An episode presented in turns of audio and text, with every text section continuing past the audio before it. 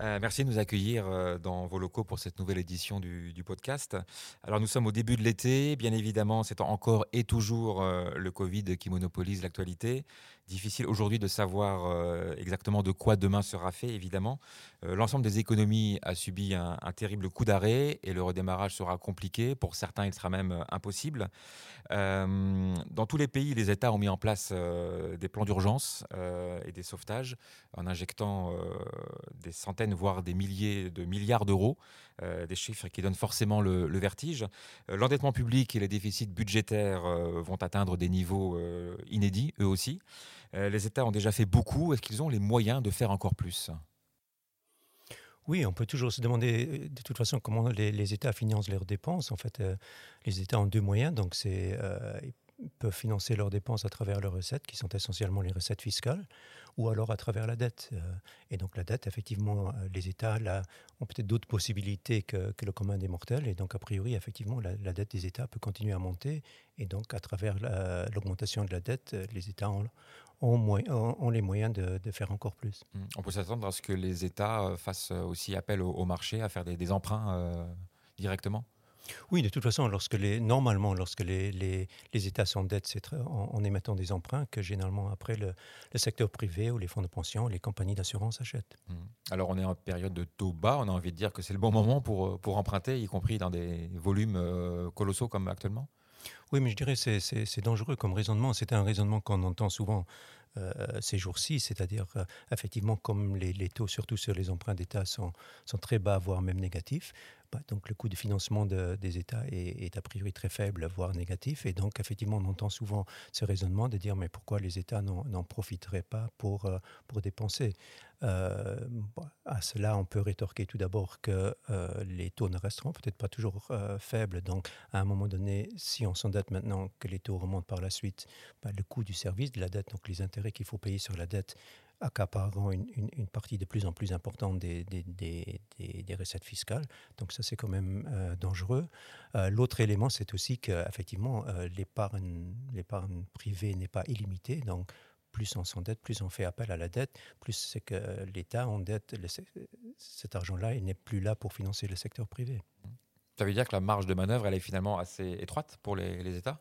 En temps, nor- en temps normaux, on, dirait, on aurait tendance à dire oui, effectivement, elle est, quand même quelque part limitée. Maintenant, effectivement, de nos jours à nouveau, ce qu'on entend maintenant souvent, c'est qu'il y a un autre acteur qui est encore là, c'est les, banques centrales, et que si les banques centrales achètent directement les emprunts que, les États émettent, bah, a priori, on n'a pas besoin de faire épargne euh, on n'a pas besoin de faire appel à l'épargne du secteur privé. Justement, ces banques centrales, est-ce qu'elles euh, jouent actuellement le rôle de stabilisateur qu'elles sont censées devoir jouer? Ben, je dirais à nouveau, donc cette théorie est extrêmement dangereuse parce que ce n'est pas pour rien qu'on a toujours veillé à cette indépendance des banques centrales et on a toujours interdit aux banques, euh, banques, euh, centrales de, d'acheter directement euh, la dette publique, ce qu'on appelle généralement monétiser la dette. Généralement, ça a eu des conséquences très, très désastreuses, que ce soit dans, en Allemagne dans les années euh, 20 ou, ce- euh, ou que ce soit dans les pays d'Amérique latine ou d'Afrique. Donc ça, c'est, c'est quand même un, un danger qui, qui est là. L'autre, rôle que les banques centrales ont joué depuis dix ans, depuis la crise financière, c'est justement cette, euh, politique monétaire expansive, euh, ces taux d'intérêt extrêmement faibles. Je dirais que ça, a plutôt euh, contribué à la situation dans laquelle on est maintenant plutôt que de la résoudre. Est-ce qu'il y, a de la- place pour de l'innovation, on va dire, dans, l'approche et dans la, résolution de, de- de- des effets de la crise? Est-ce que les États peuvent mettre en place des choses vraiment inédites qui, finalement, pourquoi pas, pourraient fonctionner? Bah, on, aimerait le penser, mais en vérité, il n'y a pas de free lunch, donc il n'y a rien pour rien, donc euh, il y a toujours un prix à payer. Aujourd'hui, je dirais le gros problème euh, de, l'économie mondiale, voire même du système financier, c'est le surendettement. Or, pour réduire ou pour résoudre un problème de surendettement, il n'y a généralement pas de solution miracle. À part éventuellement décider de supprimer certaines dettes, ça c'est aussi euh, un message que certains voudraient faire passer, mais c'est pas aussi simple que ça. Bah, c'est une idée à nouveau euh, intéressante qui, a vu le jour. Donc, l'idée, en gros, consiste à dire euh, si les banques centrales achètent la dette publique et qu'après elles ont la dette publique sur leurs livres, comme, aussi bien les banques centrales que les gouvernements appartiennent au secteur public, si l'un dit bah, je renonce à mes créances, l'autre, on peut, à la rigueur, on peut supprimer la dette. Donc, à nouveau, ça, paraît un peu comme un tour de magie, mais ce que ça voudrait simplement dire que les, banques centrales qui ont la dette publique à l'actif de leur bilan, s'ils annulent cette dette, bah, ils ont au niveau passif, elles ont en principe des, fonds propres extrêmement négatifs, mais à la rigueur, beaucoup de gens disent mais c'est pas grave. Donc c'est à nouveau, c'est quelque chose qui normalement on aurait, on aurait, tendance à dire ça va détruire la confiance de la monnaie. Maintenant, euh, comme aujourd'hui, euh, beaucoup de pays, et surtout les, les, grands euh, pays industrialisés, sont dans le même bateau, peut-être que cette fois-ci c'est différent. Mmh. Justement, sur le papier, ça a l'air très simple. Est-ce que ce sera possible de le mettre en, en œuvre concrètement? Je pense que ça même, il y aurait quand même pas mal de, difficultés. Et, pourquoi s'arrêter là alors à ce moment-là? C'est-à-dire, est-ce que, est-ce qu'alors euh, les, les, les, les, banques centrales ne feraient pas mieux de, racheter encore plus de dettes publiques dans le marché? Comme ça, elles auraient plus de dettes publiques à annuler par la suite. Donc, il y a quand même pas mal d'impondérables par rapport à ça. Donc, c'est, sur le papier, à nouveau, beaucoup de choses en théorie peuvent fonctionner qui en pratique finalement ne fonctionneront pas. Dans la mesure où tous les pays, vraiment sans exception, sont, sont touchés, euh, est-ce que quelque part, ce n'est pas de, nature un peu à, lisser les conséquences économiques, puisque finalement tout le monde est un peu logé à la même enseigne et tout le monde doit aussi passer de la même façon euh, à la caisse? Oui, je dirais les, les, pays sont quand même un peu différemment touchés. Je dirais que la situation, par exemple, de l'Allemagne est meilleure que celle de, beaucoup d'autres pays industrialisés au niveau de, la dette publique, etc. Donc, ce n'est pas exactement euh, comme si tous les pays étaient exactement dans la même situation.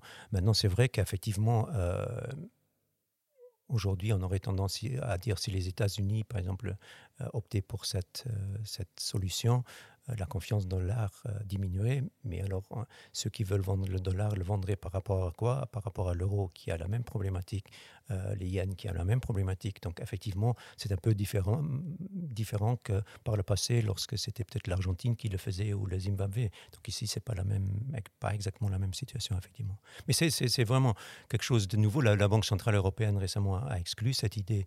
Donc, pour l'instant, en tout cas, je ne pense pas qu'elle soit directement à l'ordre du jour. Mais alors, on, continue quelque part à tourner en rond. On a un problème de surendettement. Euh, et qui, ne va pas se résoudre. Euh, généralement, la, façon agréable de le résoudre, c'est via la croissance. Mais la croissance, à nouveau, les deux sont un peu liés. Le surendettement pèse sur la croissance. Donc, effectivement, on est un peu dans un cercle vicieux. Ça veut dire aussi que les critères de stabilité euh, nés après les accords de Maastricht n'ont pratiquement maintenant plus vraiment de, sens ou de raison d'être, en tout cas dans la situation actuelle ben, Je dirais ça, c'est aujourd'hui la grande différence par rapport à, la dernière crise. C'est qu'après la dernière crise, effectivement, il y avait une politique monétaire extrêmement expansive, mais la plupart, en tout cas des États, notamment en Europe, insistaient sur la rigueur budgétaire. Aujourd'hui, j'ai l'impression que la rigueur budgétaire commence à être vue comme quelque chose de, négatif, qu'on dit au contraire maintenant que la politique monétaire, les taux sont à zéro, il n'y a plus tellement de choses à faire au niveau de la politique monétaire. Maintenant, il faut que la politique budgétaire fiscale prenne la relève, que les États dépensent, etc. Donc là, je pense qu'une des grandes euh, leçons de cette, euh, ou ce qui restera de cette crise-ci, c'est effectivement un peu l'abandon de la rigueur budgétaire. Ce qui à moyen terme est très dangereux, mais, à court terme... Euh, il faut quand même garder des, garde-fous pour ne pas euh, qu'il y ait une dérive dans l'autre sens. Oui, mais il y en a de moins en moins. Si, c'est vraiment part un peu dans cette idée, c'est des nouvelles théories comme cette Modern euh, Monetary Theory qui dit effectivement que les États, comme elles contrôlent, contrairement à nouveau à vous et moi, elles, peuvent créer de la monnaie. Donc, les États, euh, tant qu'il tant qu'il n'y a pas d'inflation, que les taux sont faibles, bah, l'État justement, il n'y a pas de limite aux dépenses de l'État. Donc ces garde-fous ont quand même euh, quelque part, comme cette théorie gagne un peu en popularité, les garde-fous ont tendance à disparaître. Mmh. Vous parlez de, l'inflation, est-ce qu'il y a justement à terme un risque inflationniste plus important? Je dirais à moyen terme certainement, à court terme. Euh, il y a bien sûr la, crise qu'on vient de vivre. Euh, tout le monde va dire qu'elle est plutôt désinflationniste ou déflationniste qu'inflationniste. À plus long terme, il y a des risques, à mon avis, inflationnistes à différents niveaux. Le premier, c'est un peu euh, bah, l'anti-mondialisation qu'on est en train de voir, cette idée de dire qu'il faut à nouveau des chaînes de production locales. Donc ça, clairement, comme la globalisation était quand même désinflationniste, l'anti-globalisation, l'anti-mondialisation serait plutôt, aurait tendance à être un peu plus inflationniste. Et ensuite, l'autre idée, effectivement, c'est cette idée de, dépenses budgétaires quasiment illimitées, euh, financées de manière, si on veut dire de manière un peu simpliste, financées par, par la planche à billets. Bah, à moyen terme, ça, a le potentiel d'être très inflationniste. Mais à nouveau, on ne parle pas là des trois mois à venir, mais plutôt, comme vous venez de le dire, le moyen terme. Compte tenu de la complexité de la situation, quelles seraient, je dirais, dans l'ordre, les, bonnes mesures à prendre, en tout cas la marche à suivre pour redresser un peu la, barque? Oui, c'est ça qui, est tellement aujourd'hui difficile à dire. C'est-à-dire, à nouveau, pour moi, le, problème commence avec, avec le surendettement. Et encore une fois, donc on parle souvent, lorsqu'on dit aujourd'hui la dette publique dans les, dans les euh, dans le G7, donc les sept pays les plus industrialisés, elle va approcher les 140% du produit intérieur brut, donc vraiment des niveaux historiquement élevés. Et si en plus on tient compte du fait que là-dedans, il y a beaucoup de, dépenses qui ne sont même pas dedans, c'est-à-dire tout ce qui est lié à la démographie, euh, au système de pension, n'est pas, même pas dans la dette publique officielle. Donc il y a ce problème de surendettement. Comment le résoudre? Donc effectivement, cette solution de dire on supprime euh, la dette publique, peut-être que si elle était très bien fait euh, et très bien orchestré, elle pourrait fonctionner. Mais il faudrait alors garantir vraiment euh, que, ça ne va plus jamais arriver. Il faudrait dire euh, que par la suite, les États s'engagent à respecter la discipline budgétaire, etc. Si on voit le passé, c'est très difficile d'être optimiste à cet égard. Donc aujourd'hui, malheureusement, c'est très difficile de trouver une solution à tout ça. Et vu du côté des, des marchés financiers, forcément, c'est un peu aussi le, peut-être pas la panique, mais en tout cas cette grosse incertitude, en général, les marchés n'aiment pas. Donc euh, c'est un petit peu pour l'instant aussi euh, compliqué de ce côté-là. Oui, mais pour les marchés, je dirais il y a du, positif et du négatif. Bien sûr, euh, le côté négatif c'est cette idée de dire cette fragilité quelque part de l'économie mondiale quand même, voire même du système financier. Donc c'est quelque chose qui potentiellement est négatif, le mais ça c'est plutôt le, moyen à long terme, donc c'est un peu plus à l'arrière-plan. Euh, le côté positif, euh, c'est bien sûr les taux d'intérêt qui sont extrêmement faibles, et notamment pour les marchés boursiers, euh, c'est quelque chose de on revient un peu à cette idée de dire euh, quelles sont aujourd'hui les alternatives aux actions. Les taux d'intérêt, les placements monétaires ne rapportent plus rien. Les placements obligataires de qualité ne rapportent plus rien. Donc ça, c'est l'élément positif, c'est cette masse de liquidité, euh, le niveau très bas des taux, qui est un élément positif pour les marchés financiers. Mmh globalement, vous gardez confiance, vous avez quand même des raisons d'espérer euh, une, pas une résolution évidemment euh, totale de la situation, mais une évolution quand même positive et encourageante euh, à court et moyen terme, voire à long terme?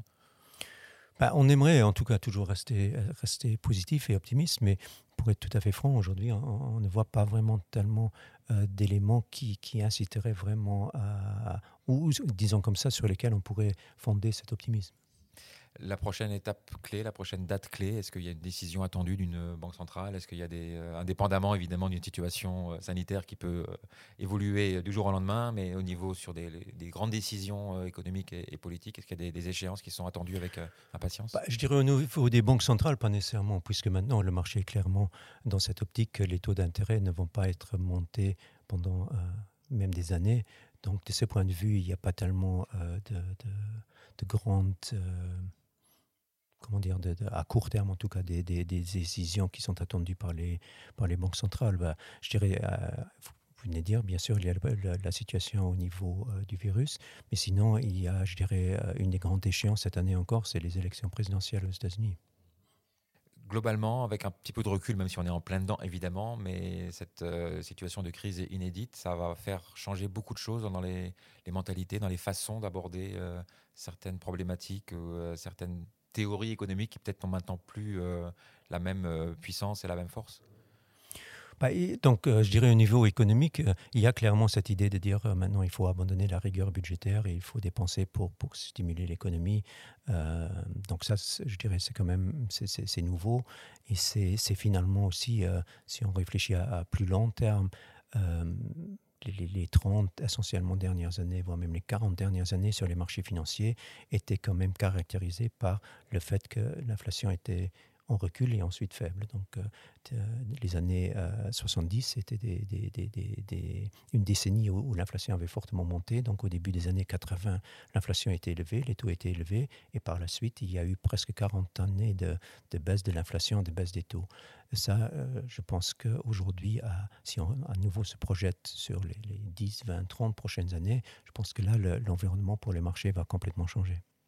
Alors rendez-vous dans 30 ans pour faire le, point. Si possible, oui. Merci beaucoup, en tout cas, Wagner, pour euh, tous ces éclairages. Merci.